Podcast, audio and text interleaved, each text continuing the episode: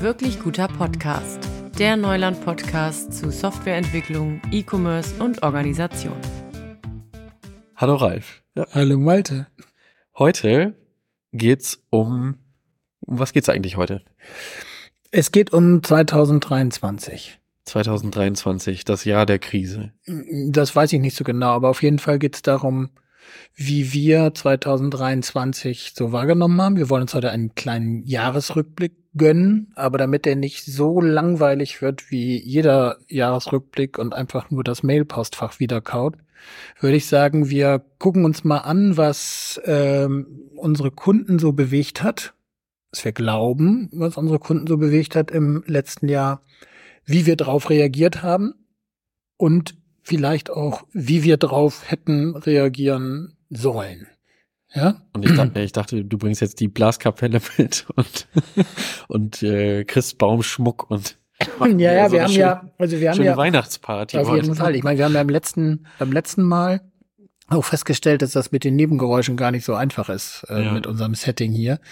Deswegen also nicht mit dem mit dem Ehering die ganze Zeit auf die Tischplatte klopfen ja. und solche Sachen, sondern ja. das versuchen wir mal ein bisschen disziplinierter zu machen. Wir haben ja beide die Weihnachtsfeier verpasst. Das heißt, wir können auch gar nicht für den Boulevardesken Teil der des Jahres sorgen. Das ne? ist so, das ist so. Ich hatte allerdings eine sehr schöne schwedische ähm, Weihnachtsfeier mit meinem Schwedischkurs. Ja. Das war ganz nett. Das war ganz nett. Jag Alska Sverige. Mehr, mehr kann ich auch nicht. genau. Ja. Sowas in der Art. Aber lass uns mal, lass uns mal loslegen. Wir wollen ja zusehen, dass wir in, in vernünftiger Zeit ähm, durchkommen. Das ist ja bei Jahresrückblicken immer so ein bisschen gefährlich. Ne? Man kann ja, man kann ja sozusagen die Landschaft im Maßstab eins zu eins malen, ne? so als gelernter Geograf. Chronologisch. So genau, das wollen wir, das, das, das wollen wir nicht. Ja. Aber trotzdem wollen wir am Anfang anfangen. Ähm, vielleicht muss man dazu sagen, dass wir natürlich unsere Erfahrungen äh, sehr stark aus den Kundenteams haben, für die wir gearbeitet haben. Aber wir werden jetzt hier heute keine großen Namen nennen, sondern wir werden einfach über Dinge reden und dann muss man sich die Kunden dazu denken. Ähm, denn wir haben das wie immer jetzt hier nicht großartig abgestimmt. Also mein erstes, mein erstes äh, Ding, was ich ähm, mitgebracht habe, war, dass das Jahr 2023 am Anfang doch sehr stark geprägt war von der Auseinandersetzung unserer Kunden mit der Lieferkettenproblematik. Was war, also, was war da ähm, das Thema für die meisten oder war das für spezielle Kunden nur ein Thema oder war das eigentlich für alle? Also bei allen, mit denen ich zu tun hatte, die sehr stark ähm, zum Beispiel Produkte auch aus Asien kriegen, war äh, zum einen das Thema, ähm, wie gehe ich mit den Frachtraten um, die ja teilweise so auf das Zehnfache gestiegen waren. Aber viel mehr kriege ich die Produkte, die ich haben will, überhaupt rechtzeitig in den, in den, nee, nicht in den Laden, sondern ins Lager. Und da habe ich ähm, sagen zwei äh, Beobachtungen gemacht. Das eine war, wir kaufen alles, was geht. Und das andere war, wir zocken so ein bisschen und gucken, ob wir äh, lieber etwas später kaufen, aber dann zum Beispiel der Container halt doppelt so teuer ist oder so. Beides ist passiert. Mm, und bei unseren Kunden, die sich mit Mode beschäftigen, hat das sehr oft, weil die oft die erste Variante gemacht haben, sehr oft zu so Overstock-Problematiken geführt aus meiner Wahrnehmung. Und das hat dann dazu geführt, dass die sehr stark rabattiert haben, dann das letzte Mal ähm, Black Friday nochmal alles rausgehauen haben, was ging. Und bei anderen war es so, dass sie es nicht gemacht haben und die hatten dann zum Beispiel Probleme, dass sie Produkte hätten verkaufen können, gar nicht mal unbedingt Textilien, sondern irgendwelche Hardwaren, die sie hätten verkaufen können, die sie gar nicht hatten. Klassisches Problem eigentlich. Ne? Ich erinnere mich nur noch an die äh, About You-Aktion. Ich glaube, die war dieses Jahr, äh, vielleicht war sie auch Ende letzten Jahres, wobei die Jahresgrenze so ein bisschen verschwimmt für mich, äh, wo sie ich meine, äh, 50 Prozent Rabatt gegeben haben, um ihre Lager so ein bisschen leer zu bekommen, ja. ähm, wo, wo, jeder sagen würde, oh mein Gott, das waren wirklich 50 Prozent aufs gesamte Sortiment. Äh, ich glaube, da war Tarek dann in diversen Podcasts und musste sich rechtfertigen mhm. im Nachhinein, äh, weil es natürlich Wahnsinn ist. Ist, ne? wenn man überlegt, äh, dass man solche drastischen Schritte irgendwie gehen muss, damit man Platz macht für, für die neue Ware. Und trotzdem ist About You ja eigentlich noch ganz gut durch die, äh, durch die ganze äh, Krise gesegelt. Deswegen ist so ein bisschen die Frage, ähm, diese Overstock-Probleme, sind das dann auch Genickbrecher für einige gewesen? Ja, ja, das dürfen wir sagen, weil der eben zum Ende des Jahres auch abgewickelt wird. Wir haben genau. die Klingelgruppe als Kunden gehabt und die haben äh, ja dann im Frühjahr festgestellt, dass sie in die Insolvenz in Selbst- oder in die Sanierung in Selbstverwaltung, ich weiß nicht, wie der korrekte juristische Begriff da ist, ja, ähm, reingehen müssen. Bei denen, glaube ich, war es weniger das Problem, dass sie ähm, Overstock hatten. Hatten sie, glaube ich, auch. Aber die haben sich halt gefangen in der, wie ich das immer nenne, äh, Geschäftsplanung mit Kurvenlineal. Also das ist so, war so diese, aus meiner Sicht, ne, ich steck da nicht drin, aber das war ähm, die, die äh, Vorstellung, dass man mit den mit den Wachstumsraten der Corona-Zeit ähm, einfach weiter in die nächsten Jahre marschiert. Und ich glaube, das hat äh, tatsächlich, das war, glaube ich, tatsächlich so eine Grundströmung, die in 2023 auf die harte Tour korrigiert worden ist. Ne? Ja, vielleicht äh, sortieren wir das noch einmal. Also das heißt, Lieferketten ist so das eine Thema. Ähm, da können wir sicherlich nochmal äh, drüber reden. Äh, vielleicht stellen wir das Corona-Thema nochmal genau, zurück und genau. das äh, nach vorne zeichnen.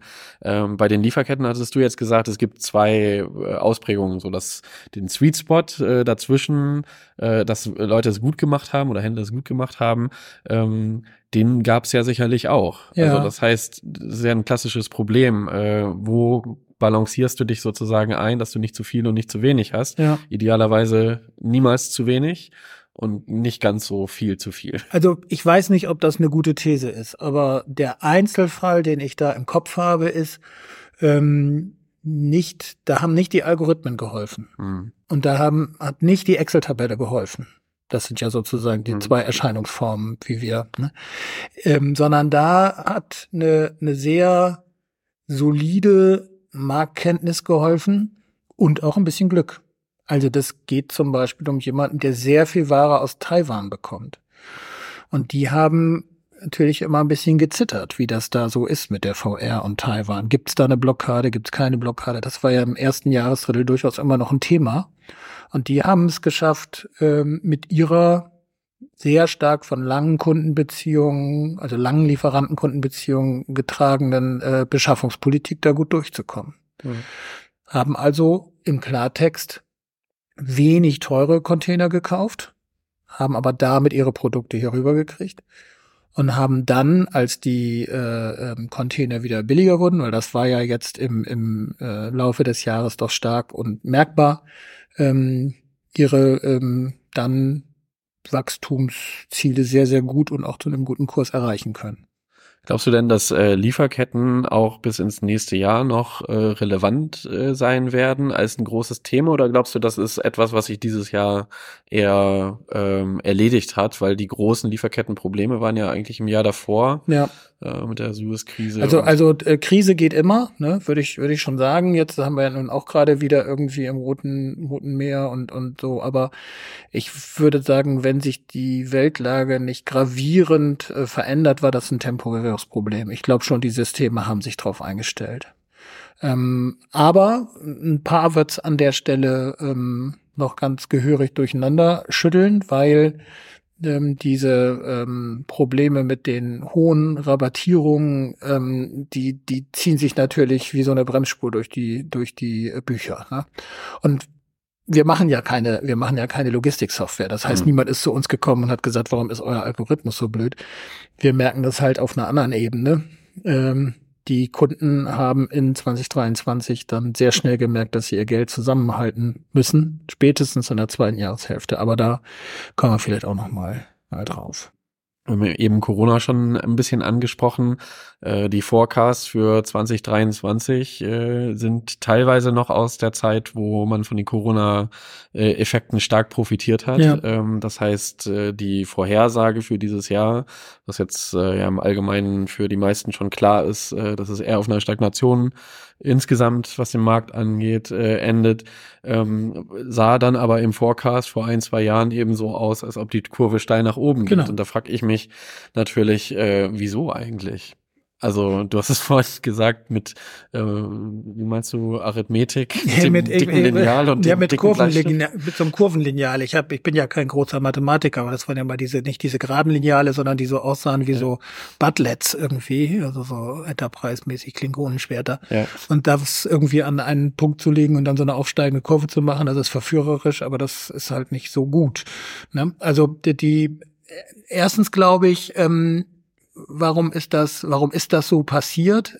Äh, äh, weiß ich gar nicht so genau. Ich glaube, weil das eben genau so läuft, dass man gehalten ist, gute Zahlen zu liefern und auch gute Planzahlen zu liefern. Warum ist das so ein Debakel geworden für manche? Weil sich mit diesen Zahlen eben auch Investitionsplanungen verbunden haben. In Lagerbestände, in äh, Logistikzentren, ein Stückchen bestimmt auch an Software ja, aber auch in Personalaufbau und, und, und. Und da hat jede Abteilung für sich versucht, ihr lokales Optimum zu bestimmen. Dann geht das in die große Maschine der äh, Businessplanung. Dann werden die lokalen Optimumse Optima, keine Optima. Ahnung, also jedenfalls diese Mehrzahl davon, die werden dann nochmal ähm, ein Stückel nach oben korrigiert, nach unten korrigiert worden sind sie meines Wissens nach von keinem. Wird selten gemacht, ne? Und dann ähm, kann das dann auch schon mal richtig wehtun. Und ähm, jetzt nochmal der Rückgriff auf äh, Klingel, die haben ein tolles Modell sich ausgedacht, haben ein sehr, sehr ähm, gutes Logistikzentrum neu gebaut und das war ein Stück des Mühlsteins, der ihnen dann am Halse hing. Und da war jetzt noch keine große Zinssteigerung oder sonst irgendwie ein Thema. Ne? Aber das ähm, ist, glaube aber die Frage, warum das passiert, ist tatsächlich eines der großen Mysterien unseres äh, so effizienten Wirtschaftssystems, das aber anscheinend auch manchmal mit Getöse in die falsche Richtung marschieren kann. Ja, da fällt mir immer der Begriff der Margenkompression ein.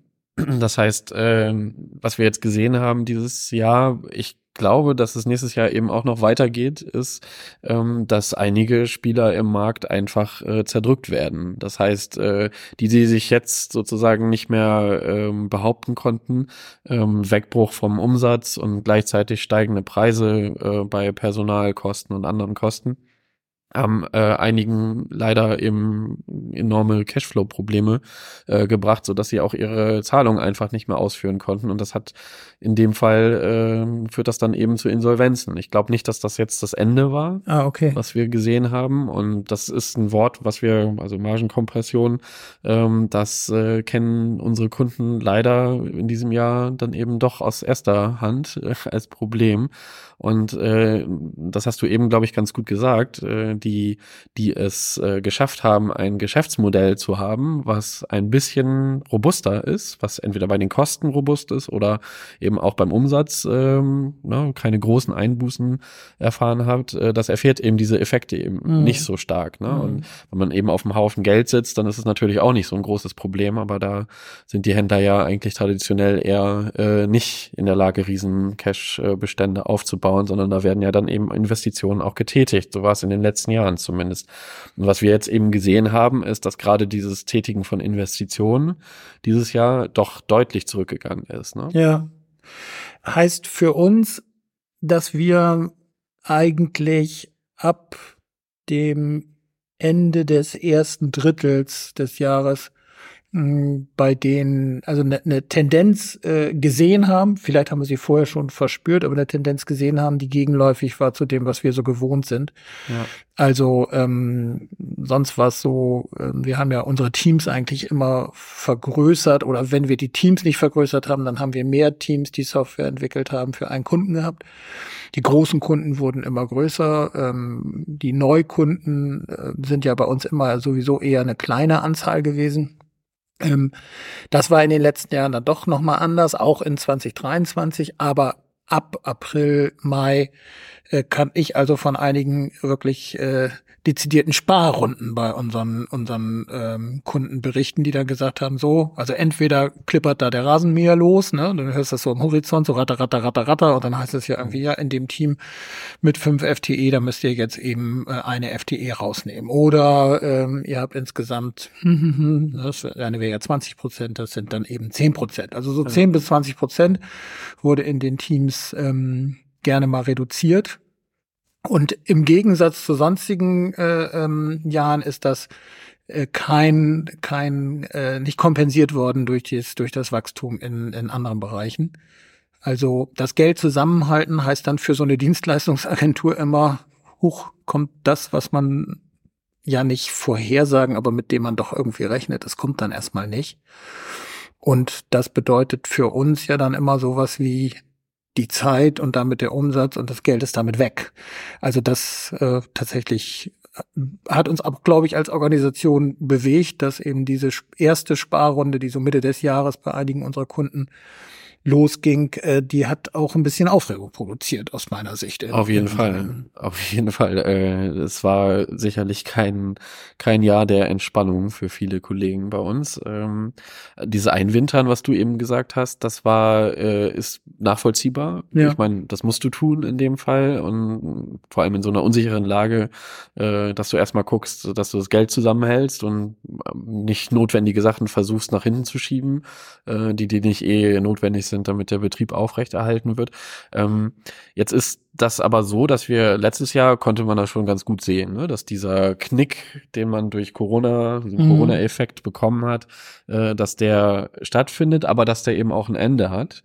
Äh, dieses Jahr fand ich interessant oder finde ich interessant, dass es äh, man schon sehen kann, dass eine Rückkehr auf die normale Kurve, wenn man jetzt sagt, man guckt sich die, das E-Commerce-Wachstum einfach an mhm, und mhm. macht die Kurve nicht nur zwei Jahre äh, lang und guckt sich die letzten beiden Jahre an, sondern guckt sich meinetwegen die letzten zehn Jahre an und äh, benutzt da Excel zum Beispiel dafür, um da eine äh, Trendlinie durchzulegen, dann sieht man, dass man sich schon wieder auf diesen Pfad eigentlich bewegt für ja. nächstes Jahr oder zumindest auch die Erwartungen sind deutlich positiver äh, für nächstes Jahr. Äh, das heißt aber auch, dass dieser Effekt, der dann dadurch kommt, dass man zum Beispiel wieder sieht, ja, vielleicht ziehen Investitionen wieder an, äh, Leute geben mehr Geld aus, dass der auch dieses Jahr natürlich nicht mehr kommen wird und nächstes Jahr wahrscheinlich auch erstmal nicht stattfinden wird, weil man auch erst das mal sehen muss, äh, ja. dass das auch passiert. Ja. Ähm, solange man es in, weiß ich nicht, in den letzten ein, zwei Quartalsberichten nicht gesehen hat, ja. wird man das wahrscheinlich auch noch nicht äh, äh, nehmen und darauf eine Planung basieren. Ja. Das heißt, was ich erwarten würde, ist, dass, äh, dass dieser Trend, den wir gesehen haben, jetzt erstmal weitergeht für bestimmt noch mal ein paar Monate, äh, bis die Kunden vielleicht wieder mit neuen Sachen ankommen. Trotzdem sehen wir bei manchen Themen ja schon ganz gut Bewegung wieder. Ne? Das heißt, äh, wenn wir jetzt so ein Thema, was uns gerade viel bewegt, ist zum Beispiel die Suche. Das ist natürlich immer ein sehr gutes Thema, um direkt äh, einen, einen Einfluss auf die ähm, Wertschöpfung äh, zu betreiben. Und das sind zum Beispiel Themen, die eigentlich auch jetzt ganz gut gehen und auch dieses Jahr ganz gut gingen bei Kunden. Ja. Also da kommen wir jetzt ja dann wahrscheinlich schon mal ein bisschen weiter im, im Jahr, ne, dass man, dass man guckt, wann wann und wie haben wir ähm, bei unseren Kunden so Reaktionen gespürt? Ich habe es schon, wir haben schon gesagt, es gab so dieses, dieses Geld zusammenhalten, diese ähm, auch sicherlich sowas wie Dinge, die sonst im Jahresverlauf dann nochmal einen Aufschwung gebracht haben oder irgendwas nachgeholt haben. Ich sag mal, so ein Frühjahrsgeschäft für jemanden, der sich mit Garten beschäftigt oder ja. äh, bestimmte Saisongeschichten. Ähm, das, das gab es so in dem, in dem Umfang nicht oder konnte aufgrund dieser Lieferkettenprobleme teilweise nicht bedient werden, weil beispielsweise Ware gar nicht da war oder eben zu viel Ware da war. Ähm, aber da eher, dass zu wenig Ware da war, das glaube ich der zentrale Punkt an der Stelle mit dem Saisongeschäft. Und da haben wir ähm, schon gemerkt, dass es gut ist, nicht nur einfach die Ratlosigkeit des Kunden zu teilen, so würde ich das mal sagen, sondern auch Punkte zu setzen, in denen man mindestens in die Diskussion kommt, was denn notwendig oder sinnvolle Investitionen sein könnten. Jetzt kommt man natürlich die Frage, wo wird sowas diskutiert? Ne? Also wir haben ja nicht jetzt so, dass wir regelmäßig mit irgendwelchen Cs vom, vom Kunden äh, ähm, essen gehen oder Golf spielen oder so oder Darts, keine Ahnung, sondern wir, wir haben ja eher mit der Arbeitsebene zu tun, ne? mit denen, die den Shop managen, die ja. die Sortimente managen. Aber auch da war das mindestens spannend, in die Diskussion zu kommen und zu sagen, was ist denn ein möglicher Fokus, der euch aus dieser Ratlosigkeit raushilft? Ist es sinnvoll, ähm, jetzt mal darauf zu, zu setzen, dass man den Kunden noch gezielter, noch besser anspricht? Welche Art von Abverkaufsstrategie kann man machen? Wie kann man neue Revenues-Ströme irgendwie reinnehmen? Was ich nur spannend fand in diesem Jahr und auch ein Stück frustrierend, ne, ist, dass diese Bälle, die man da so wirft, dass die fast nie aufgefangen wurden oder nie aufgefangen werden durften. Wenn ich jetzt mal das Bild so nehme, dann haben die einen haben auf ihren Händen gesessen ne, und die, den anderen waren sie hinten auf dem Rücken zusammengebunden. Ja. Das, das trifft's ganz gut. Äh, das ist, äh, ich, also der Begriff EBIT fiel dieses Jahr häufiger. Ja. Ähm, und während wir in den, weiß nicht, letzten Jahren, äh, zumindest in der Zeit, die ich so mitbekommen habe, ähm, auch stark getrieben wurden immer von Fragen des Wachstums. Also, ne, wie können wir meinetwegen AB-Tests ja. äh, erfolgreich äh, so gestalten, dass wir ein bisschen mehr Umsatz bekommen, äh, sind jetzt die äh, Fragestellung eigentlich und äh, was bringt mir das unterm Strich? Ja. Und ähm, das ist schon eine deutliche Änderung, die wir auch in unseren Teams gespürt haben. Du hast ja gerade schon ähm, Einsparungsrunden äh, gesehen, wo man versucht hat, was man total gut verstehen kann, was in der Wirklichkeit dann aber natürlich nicht so passiert, äh, ist einfach Kosten zu sparen, ohne dass man jetzt signifikant Geschwindigkeit verliert. Mhm. Das funktioniert sicherlich kurzfristig, weil man die Effekte von der Arbeit, die wir machen, nicht direkt beurteilen kann, sondern immer nur sehr langfristig dann auch sehen kann. Ich kann zwar sehen, da arbeiten so und so viele Leute. Ähm, aber wie effizient sind die zum Beispiel und vor allem wie effektiv arbeiten die, das ist immer sehr schwer zu beobachten. Und ähm, gibt es ja auch prominente Beispiele, die uns äh, gezeigt haben, dass man äh, durchaus mal 80 Prozent der äh, Belegschaft rausschmeißen kann und trotzdem noch eine vernünftige Plattform äh, auf die Beine stellen kann. Mhm. Und äh, ich denke, solche Überlegungen die im Laufe des Jahres immer mehr geworden sind. Ne? Ähm, Runden, wo Leute entlassen werden. Ähm, das war letztes Jahr auch schon so. Ähm, das sind Überlegungen, die die Kunden eben angestellt haben und äh, die, ähm, würde ich sagen, direkten Beitrag zum EBIT natürlich äh, ja. liefert. Und andersrum, bei den Investitionen, du hast das eben angesprochen, äh, die Ideen, die Bälle, die du rausschmeißt, äh, wenn die nicht äh, die Rechnung mit beinhalten als Beipack Beipackzettel im Ball, äh, dann wurde es auch ganz schwer, sowas zu verargumentieren. Wir haben eigentlich keine einzige Initiative äh, gelandet, die nicht einen direkten Business Case hat für ja. den Kunden ähm, und äh, die oder die zumindest verspricht, dass man diesen Case bauen kann. Ja, du hast ja, also wir kamen ja drauf oder ich kam jetzt drauf, zumindest gefühlt, weil du äh, gesagt hast, was ist in 2024 zu erwarten. Ne? Genau. Und da denke ich, ähm, da müssen wir ein Stück äh, da müssen wir ein Stück auch damit rechnen, dass wir auch in 2024 gezielt Bälle werfen, gezielt Angebote machen und auch damit leben, dass sie nicht ähm, regelmäßig in großer Zahl von allen angenommen werden. Also es wird jetzt nicht so sein, dass ab dem fünften ersten ähm, hier die Telefone, also Telefone sind diese alten Geräte so mit das, was du noch so, benutzt. was ich noch benutze, ja. dass das, ähm, dass das dann äh, die ganze Zeit klingelt oder summt oder brummt, sondern da wird noch ein bisschen Zeit ins Land gehen. Aber ähm, so wie man eben auch ähm, da nicht sinnlos immer irgendwas raushaut, solange bis die Leute einen wirklich auf die Spam-Liste setzen mit dann, äh, ist es doch wichtig, immer wieder hinzuhören und immer wieder hinzugucken und zu sagen, was hilft euch denn? Was kann euch helfen? Und euch heißt ja, was hilft unseren Kunden dabei, ihr Endkundengeschäft gut zu machen? Ja. Also ist das sowas wie, ähm, ist das sowas wie die Suche?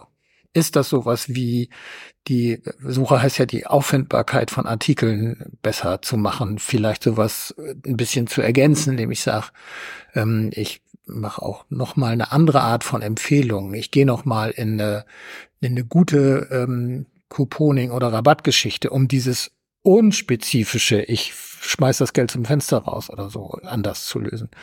Und da finde ich, können wir tatsächlich setzen auf ein Stück Erfahrung.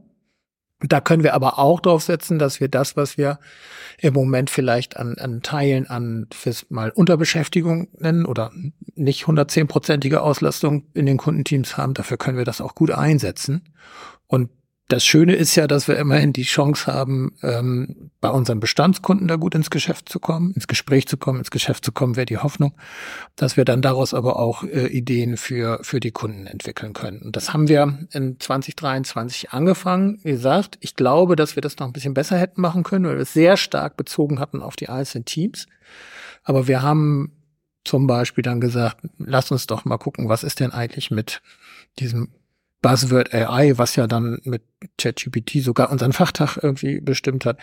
Was kann man daraus machen? Das können wir, wie gesagt, bestimmt besser machen. Müssen wir auch besser machen und dann äh, müssen wir mal gucken, dass wir mehr als eine Idee produzieren, weil wahrscheinlich nicht nur eine ausreicht, um, um uns 2024 wieder ein Stück weit aufs Niveau zu heben. Ja, also wir haben ja in der Vergangenheit sehr stark äh, davon profitiert, dass unsere Teams in den Kundenorganisationen gearbeitet haben und dort so eine Selbstoptimierung oder eine mhm. Optimierung in diesem Kunden äh, stattgefunden hat. Das heißt, dass die Teams dort sich Themen suchen konnten und relativ frei, manchmal mehr, manchmal weniger, sich äh, werthaltige Themen gemeinsam mit dem Kunden natürlich zusammen äh, überlegen konnten und äh, mit diesen Themen dann äh, auch in die Auslieferung direkt rum äh, ja. übergehen konnten. Und ähm, dieser Part, obwohl der natürlich weiterläuft, ist es wichtig, dass wir diesen jetzt eben auch ein bisschen teilweise so weit übernehmen, weil die Kunden und mit ihren Teams sich eben in diesem Einwintern auch äh, bisschen zurückziehen auf das Notwendigste. Ne? Das heißt, da werden dann jetzt keine großen Experimente in den Teams gefahren, sondern es werden dann eben Dinge gemacht, die, äh, die notwendig sind, sag ich mhm. mal so. Ne? Oder mhm. Dinge, die jetzt auch vielleicht nur als Experiment angedacht waren werden dann vielleicht ein bisschen zurückgestellt. Und äh, gleichzeitig müssen die Dinge, die getan werden, direkte Auswirkungen haben, auch auf das Geschäft und auf das, was dort passiert. Ähm, und man kann eben nicht mehr einfach so mal ein bisschen explorieren, was wir in der Vergangenheit ganz gerne mal gemacht haben. Jetzt meine Frage ist eigentlich diese spitzeren Themen, ähm, wenn sie bisher nur in den Kundenteams äh, stattgefunden haben und auch vor allem dort in diese Optimierung in den einzelnen äh, Domänen, in denen wir dann unter unterwegs waren, passiert sind. Ähm, wie stellst du dir das denn vor, dass wir sowas machen? Wir haben ja, sind ja eigentlich strukturell dafür gar nicht auf, äh, aufgesetzt. Wir haben zum Beispiel keine Forschungs- und Entwicklungsabteilung. Ja, ich meine, um Gottes Willen, stell dir vor, wir hätten eine. Das ja, das wäre wär, wär genau, deswegen die Frage ist, äh, ja. nach diesen Innovationen oder nach dem Herausarbeiten dieser spitzeren Themen, die sind bei uns immer in den Teams äh, stattgefunden. Und äh, jetzt äh, ist das zu einem Teil eben nicht mehr möglich. Oder glaubst du, dass es da doch noch Bewegungsspielraum gibt? Oder wie würde man sowas gestalten, wenn man nicht in der Lage ist, das im Kunden direkt zu machen? Also die, die kurze Antwort ist, ich habe überhaupt keine Ahnung. Das ist gut. Ne? Also das, ich, ich, das ist jetzt, wir spekulieren ja hier rum und, und ähm, wir versuchen aus den, oder ich würde mal sagen, aus dem, was wir, was wir so kennen, versuchen wir zu extrapolieren, was denn so ganz gut funktionieren könnte. Und deswegen nur so ein paar Bruchstücke dazu. Also das erste ist, glaube ich, wenn man ratlos ist, dann ist es gut, einen Ratschlag zu machen. also ein Ratschlag, eine, eine Runde. Ne? Ja. Jetzt nicht, nicht äh, sich irgendwo hinzusetzen und zu sagen, die Welt soll jetzt aber so funktionieren, wie ich sie mir vorstelle, sondern eben wirklich ganz bewusst zu sagen, das, was sonst innerhalb eines Teams äh, existiert, das trage ich in die Diskussion auch äh, zwischen den Teams. Also nehmen wir mal so einen Topos wie äh, Entkopplung. Mhm. Ja, ich will das jetzt nicht äh, verkürzt wissen auf den Begriff der Vertikalisierung oder so ein, so ein, jetzt müsst ihr euer ganzes Unternehmen aufbauen. Aber wenn ich sage, ich will Wirkung erzielen, du hast gesagt, ich möchte sozusagen direkte Zurechenbarkeit von Maßnahme und Ertrag sehen beim Kunden, dann setzt das voraus, dass ich eigentlich handlungsfähig bin. Handlungsfähig bin ich, finde ich, bei Software sehr stark, wenn ich entweder einen kleinen Monolithen habe, in dem mein Arbeitsbereich gut abzugrenzen ist, oder indem ich ein entkoppeltes System habe und sagen kann, das stecke ich da rein an Geld, aber auch an Daten, an Manpower, das kommt da raus. An Ergebnissen, was von anderen konsumierbar ist. Also, wir tun uns ja immer schwer mit dem Begriff der Produktdenke, ne? aber ich finde, wir sollten stärker darüber nachdenken, wie wir unsere Leistung als ähm, outcome-orientiertes Produkt verstehen, weil das auch für die Kunden in ihrer Situation der Ratlosigkeit, glaube ich, die Korngröße ist, mit der sie arbeiten können. Also wenn, wenn du mich fragst, ob wir das gemacht haben, würde ich sagen, in der zweiten Hälfte des Jahres haben wir damit angefangen. Machen wir das schon ausreichend? Antwort nein. Aber ich glaube, das kannst du sowieso nie ausreichend machen, weil du es immer machen musst. Ja, es ist eigentlich äh, ganz spannend. Das ist ja eine Rückbesinnung auf die Themen, die uns eigentlich die letzten Jahre immer wieder begleitet haben. Äh, du kannst ein spitzes Thema natürlich finden. Ich nehme jetzt mal Suche als mhm. Beispiel mhm. ähm, und kommst doch wieder auf diese ähm, ja, wie würdest du das nennen? Vielleicht äh, sowas wie die Basics zurück. Ähm, was bringt mir denn die beste Idee, wenn ich nicht in der Lage bin, sie auf die Straße zu bringen? Mhm. Ähm, das würde ich auch sagen, dass das ein ganz wichtiges Thema weiterhin ist und bleibt. Äh, ist ja auch Kern unserer Arbeit, dass wir immer versuchen darauf äh, zu drängen, auf maximale Handlungsfähigkeit. Weil nur die äh, ermöglicht es uns, diese Anpassung zu machen. Ja. Und während vielleicht andere äh, tolle Versprechungen machen können, und wir sind uns ja auch, äh, oder sehen uns ja auch konfrontiert mit äh, Anbietern im Markt, die sowas ganz einfach versprechen. Ne? Äh, sei es die Headless-Systeme, die E-Commerce out of the box äh, versprechen. Äh, das ist alles ganz einfach. Du kannst es super gut zusammenstöpseln.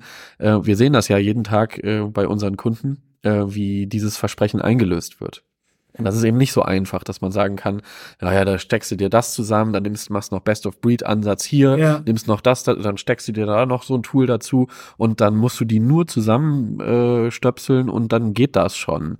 Es geht halt eben leider nicht. Und ja. äh, vielleicht ist so eine Rückbesinnung auf, auf diese äh, Kernwerte, für unsere Teams auch einer der Punkte, die wir noch mal ein bisschen besser in den Vordergrund stellen müssen. Vielleicht müssten wir, also du hast vorhin gesagt, Forschungs- und Entwicklungsabteilung ne, oder so. Also sowas, glaube ich, ähm, werden wir nicht haben und das passt auch nicht. Aber ich zum Beispiel glaube, dass wir sehr viel an, an, an teamübergreifendem Wissen organisieren und da haben wir ja eigentlich zum einen als Lern, aber auch als Lern-Lehrorte sowas wie unsere Gilden. Ne? Also ja. so eine Suchgilde oder so eine Architekturgilde oder so eine äh, AI-Gilde. Was allerdings passieren muss, ist, dass ähm, die jetzt nicht EBIT-relevant denken, aber dass sie sozusagen Outcome-relevant denken. Also das ist nicht der Diskussionskreis, der sagt, ich nehme jetzt die fünf abseitigsten Ideen, die rund um die Suche existieren und äh, dann, dann bespreche ich mal, was da irgendwie schön und nützlich und sinnvoll wäre, sondern ich zum Beispiel als, als äh, Teammensch muss sagen, hier bei mir, äh, bei meinem Kunden gibt es die und den Bedarf und das möchte sein, dass sich das im Thema Suche irgendwie gut adressieren lässt. Hey, Suchgilde, helft mir mal. Ja. Ne? Weil das, nur das skaliert. Ja. Denn sonst haben wir immer nur sowas, dass wir Leute irgendwo raustopfen, packen die in dieses neue Ding rein und dann wirken die da. Aber da, wo sie vorher waren, wirken sie im besten Fall noch indirekt, weil sie was beigebracht haben oder so. Aber manchmal wirken sie da eben nicht mehr. Und da würde ich mal sagen, haben wir auch eine Aufgabe als als äh, Neuland, dass wir unseren unsere, unsere Produktion von Lösungen oder unsere Produktion der Wahrnehmung von Problemen äh, so oder so ähm, ein bisschen bisschen äh, professionalisieren, weil das bisher immer zufällig war. Und das trifft sich halt dann nochmal mit der Ratlosigkeit beim Kunden, die am Ende des Tages genau auf diese Ratschläge oder dieses gemeinsame Arbeiten angewiesen sind. Ich würde also so weit gehen, dass wir zum Beispiel unsere Gilden als Ansprechpartner, als ähm, ernsthafte Diskussionspartner beim Kunden auch durchaus in der einen oder anderen Sache ähm, positionieren könnten. Für das Thema AI finde ich das unbedingt notwendig. Für das Thema Suche finde ich das unbedingt notwendig. Und dann hast du eben nicht deine Forschungs- und Entwicklungsabteilung, die vor sich hinkäst, sondern Natürlich. du hast sozusagen Leute, die anwendungsorientiert Angebote machen können. Und dann sehen wir auch, glaube ich, in der Zeit des äh, Ich halte mein Geld zusammen gar nicht so schlecht aus. Ja, das äh, finde ich auch. Also dieses Lernen in den Gilden äh, ist immer dann besonders gut, wenn dort Praxisbeispiele äh, stattfinden. Also äh, ich habe das auch in verschiedenen Gilden jetzt als total positiv gesehen, dass wir äh, echte Probleme besprochen haben und dann, wenn so pra Practitioners, ne? also mhm. Leute, die sich wirklich damit beschäftigen, äh, jeden Tag zusammenkommen und äh, Dinge diskutieren, äh, dann passieren da, äh, passiert ja genau das, was du sagst. Ne? Dann findet der echte Transfer halt auch statt, der, den du sonst eigentlich nur dann hinkriegst, wenn du in einem Projekt gemeinsam an einer Sache arbeitest. Ja. Und für uns ist dieses künstliche Schaffen von Räumen, wo sowas stattfinden kann, zum einen äh, sowas wie eine Gilde, zum anderen ähm, die Freiheit oder die Flexibilität haben wir ja hier auch, ist, äh, dass diese Themen, wenn ich sie brauche, dann auch relativ einfach äh, zusammen äh, bearbeitbar gemacht ja. werden können. Das heißt, wir brauchen nicht unbedingt immer äh, den Rahmen des Kunden, um Dinge auszuprobieren, sondern wir haben zum Beispiel mit Labs äh, ein Format, ja, was äh, gerade im letzten Jahr oder in diesem Jahr äh, eigentlich äh, besonders äh, stark genutzt wurde, auch um, um Themen weiterzubringen. Und jetzt, an jetzt, ne, dann wird, glaube ich, tatsächlich ein Schuh draus, weil wenn dann Leute nicht zu 100 Prozent beim Kunden gebunden sind, und wir auch nicht hingehen können und sagen können, bezahl uns mal 20 Prozent Slack-Time, aber diese 20 Prozent da sind, kann man sie an der Stelle sinnvoll einbringen. Ja. Und ich glaube, dass das die richtige Antwort oder auch ein Teil einer richtigen Antwort ist auf so einen anderen Trend, den wir in 23 gesehen haben. Und der ist auch nicht neu. Das ist nur so, dass das bei äh, E-Commerce-Systemen, die eine gewisse Reife haben, einfach so ein, scheint so eine natürliche Reaktion ist. Das ist die des Insourcing. Ne? Also wir haben, wenn der, wenn der ähm, Rasenmäher am Horizont da anfängt loszuklippern, dann war es natürlich so, dass er erstmal die Dienstleister rasiert hat und die Leute im, im, im Laden selber äh, die Aufgaben übernommen haben. Die werden Zum, ja auch anders bilanziert. Die werden anders bilanziert. Das sind diese ominösen EDA-Kosten und so, was mhm. es da alles gibt. Auch an, an Lügen in so einem Unternehmen oder, oder äh, unbequemen, äh, nee, bequemen Wahrheiten, die man dann so einnimmt. Aber nochmal, wenn ich sage, ich will äh, ähm, Insourcing machen, ich will meine Leute auch gut beschäftigen, dann brauche ich wahrscheinlich trotzdem sowas wie äh, einen, einen Seed von außen. Das kann für uns auch interessant sein. Ich glaube, dass es ein wichtiger Punkt ist, um 2024 nicht in so eine Depression zu kommen, die wir ja, als wir gesprochen haben, gesagt haben, finden wir eigentlich ähm, 2023 eher Konsolidierung oder eher Katastrophe. Ne? Das waren ja zwei Begriffe, die jetzt nicht wirklich, die nicht wirklich toll waren, aber wo wir im, äh, glaube ich, schon sehen müssen, dass wir ähm, da eine Chance haben, mit dem, was an Wissen da ist, auch, ja, jetzt sag ich mal, auch effizienter umzugehen. Ne? Ja. Also indem wir es, indem wir es verteilen. Das war bisher nicht nötig. Für mich ist nochmal so ein Begriff Schönwetter segeln oder also es ist ein bisschen mehr Wind gewesen dieses Jahr und es wird 2024 auch ein bisschen mehr Wind sein. Aber ich finde schon, dass wir da ein paar Möglichkeiten haben, aus einer wirklich guten, komfortablen Situation, was die Leute angeht, was die Ertragssituation angeht und so weiter und so fort, ähm, eben ähm, aktiv zu werden. Wenn wir es nicht machen, wenn wir es nicht machen, dann wird's nervig, glaube ja. ich. Ja, Insourcing ist ja jetzt auch kein neues Thema. Nö. Also das ist ja auch was, was du Wer ehrlich ist, äh, warum sollte man das nicht machen, wenn man es kann? Naja, du wirst, also es gibt einen äh, Grund, ne? Ja, äh, das, ist, ja, das ist immer der, der gute Blick von außen, äh, den man äh, aus meiner Sicht zumindest auf jeden Fall braucht. Nur dann ist eben die Frage, ähm, wie, wie stark brauche ich den. Und ähm, so wie es, wie wir es mit unseren Kunden eben gemacht haben, wir haben ja jetzt sehr lange Kundenbeziehungen, das heißt, wir sind sehr stark eingebunden in die Abläufe mhm. beim Kunden. Und äh, durch die Dauer haben wir ja auch schon diverse Partner beim Kunden kommen und gehen sehen. Das heißt, wir äh, kennen einige unserer Kunden zumindest, bei denen wir lange sind, sogar besser als, äh, als die Kunden, Kollegen beim, beim Kunden, die teilweise relativ neu sind. Ja. Das ist natürlich auch eine totale Stärke. Aber wenn ich mich als, äh, als Händler zum Beispiel ähm, mit einem Dienstleister äh, in eine Partnerschaft begebe, dann äh, muss das eben auch so aufgesetzt sein, dass das von beiden Seiten gewollt ist. Und wenn ich jetzt das Insourcing äh, betreibe, dann kann ich eben die gleichen Sachen auch äh, abbilden mit, mit einer eigenen Mannschaft, vorausgesetzt. Ich finde auch die richtigen Leute. Das war in den letzten Jahren ein großes Problem und hat. Ist ja auch noch so. Genau, hat, äh, hat in dem Sinne vielleicht auch gar nicht abgenommen, weil die Leute ja natürlich nicht arbeitslos geworden sind, sondern einfach nur zu anderen Unternehmen gewechselt sind. Nee, das, das, das ist, also das, das, du hast gesagt, der, warum ist Insourcing äh, vielleicht nicht so gut, weil ich den Blick von außen brauche. Also Insourcing ist auch deswegen ein Problem, weil du dir die Probleme mit insourced. Du meinst jetzt äh, die äh, das Beschäftigen mit den Menschen? Das ist auch so ein Thema, aber zum Beispiel die ähm, äh, eine bestimmte technische Lösungskultur holst du dir rein. Wenn du wenn du äh, eine Art, also nehmen wir mal, wenn du Leute hast, die nur Monolithen kennen, dann holst du dir auch äh, eine Monolithenstruktur da rein. Das ja. kann passen, aber irgendwann wächst der Monolith zu, wird zu groß und dann musst du eigentlich was anderes haben, aber die Leute, die du hast, die funktionieren so nicht. Auf eine gewisse Art und Weise sehen wir das bei uns doch auch so. Ja. Also wir, wir sehen, wir haben eine bestimmte Sicht auf die Probleme, unsere Leute haben eine bestimmte Sicht auf die Probleme und wir haben echt Schwierigkeiten, wenn unsere Sicht auf die Probleme nicht passt.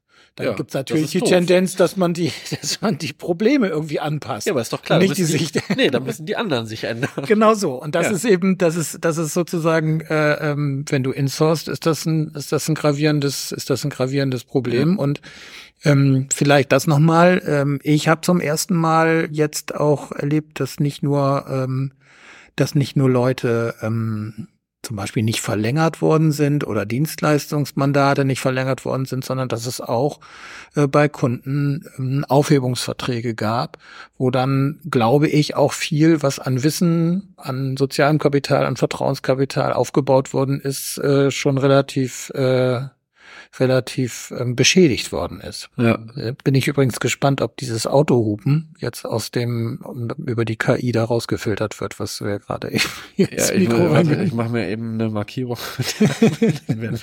Nein, aber das, aber das ähm, nochmal, das ist, glaube ich, so ein, ist, glaube ich, noch so ein, so ein Ding. Also jetzt sind wir ja schon relativ weit. Ne? Ich würde gerne noch noch zwei Sachen unterbringen oder oder mindestens eine. Hm. Ähm, also äh, die so ein bisschen dafür spricht, sich jetzt nicht verrückt zu machen. Ne? Also ich glaube, dass diese festivalisierten Social Media angehauchten Entertainment-Kaufangebote, die ja unbestritten richtig den Markt aufgemischt haben, äh, ob sie jetzt Shein oder Temu oder so heißen, also wie beim Fachtag ein Kollege sagte, das ist E-Commerce on Steroids, ja. ähm, dass die jetzt ähm, interessant sind, weil da bestimmte äh, Formen und, und, und Topoi der, der, der Social Media plötzlich auch im E-Commerce eine Rolle spielen können. Aber dass das jetzt kein Grund wäre für unsere Kunden, da äh, sofort in die ähm, 25 Cent äh, Kunstfell pushen, äh, statt der normalen ordentlichen Schuhe reinzugehen. Also ich finde das hat jetzt das Jahr aus meiner Sicht nicht so wahnsinnig bestimmt. Ich weiß nicht, was bei den Kunden los war, aber äh, bei uns, glaube ich, ist nicht viel davon angekommen, sondern der Handel äh, ist da noch, entweder hat er es noch nicht begriffen oder er hat eine gute Antwort darauf.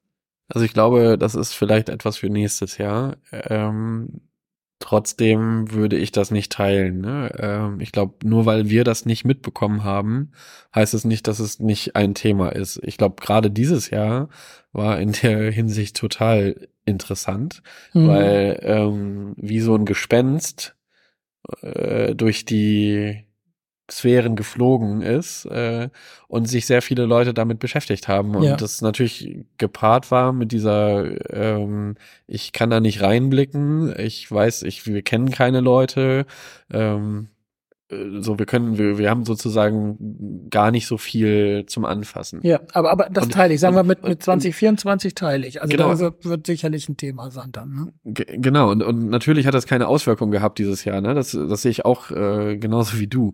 Äh, trotzdem ist das etwas, was glaube ich jeder Marktteilnehmer mit beobachtet aktuell mhm. und nur weil wir davon nichts mitkriegen, heißt ja nur, dass noch niemand darauf reagiert. Mhm. Und äh, das kann gut sein, das kann schlecht sein, das wird man jetzt heute und nächstes Jahr vielleicht äh, frühestens äh, beurteilen können. Was natürlich aber total spannend ist, äh, da ist für uns, ähm, das ist ja im Prinzip auch nur eine Innovation und äh, so Grundprinzipien wie zum Beispiel, was du vorhin meinst, mit den entkoppelten Systemen handlungsfähig zu sein, ähm, ist ja auf der technischen Seite nach wie vor ja. ungenommen. Ja. Äh, die Frage ist nur, ob die Geschäftsmodelle, so wie sie dann die Vertreter aus China äh, ähm, betreiben, ob das ein Modell ist, was sich auch für Händler in Europa zum Beispiel lohnt, äh, sich anzugucken.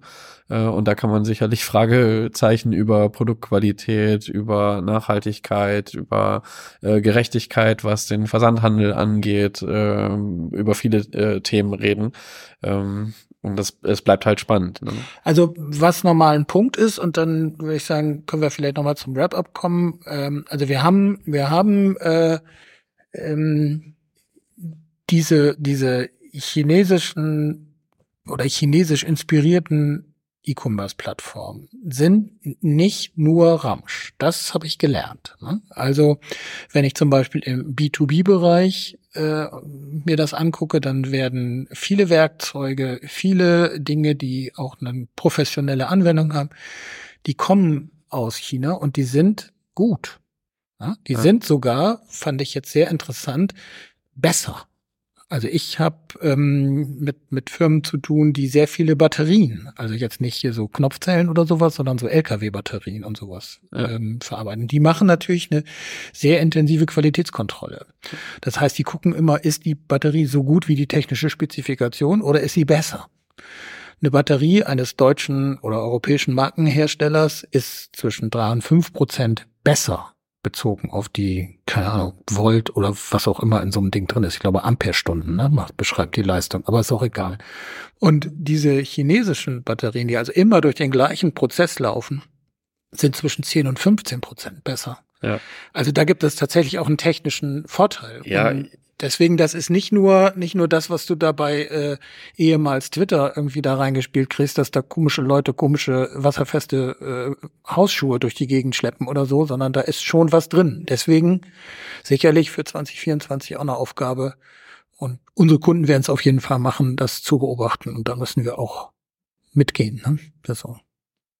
Aber das ist jetzt noch mal was anderes als, das, als die E-Commerce-Plattform, die irgendwie über Engagement geht. Ich wollte nur sagen, das ist nicht nur alles Kiki, was da, ja, was ja. da passiert, ne, sondern einfach eine Realität und und ähm, damit werden wir uns auseinandersetzen müssen.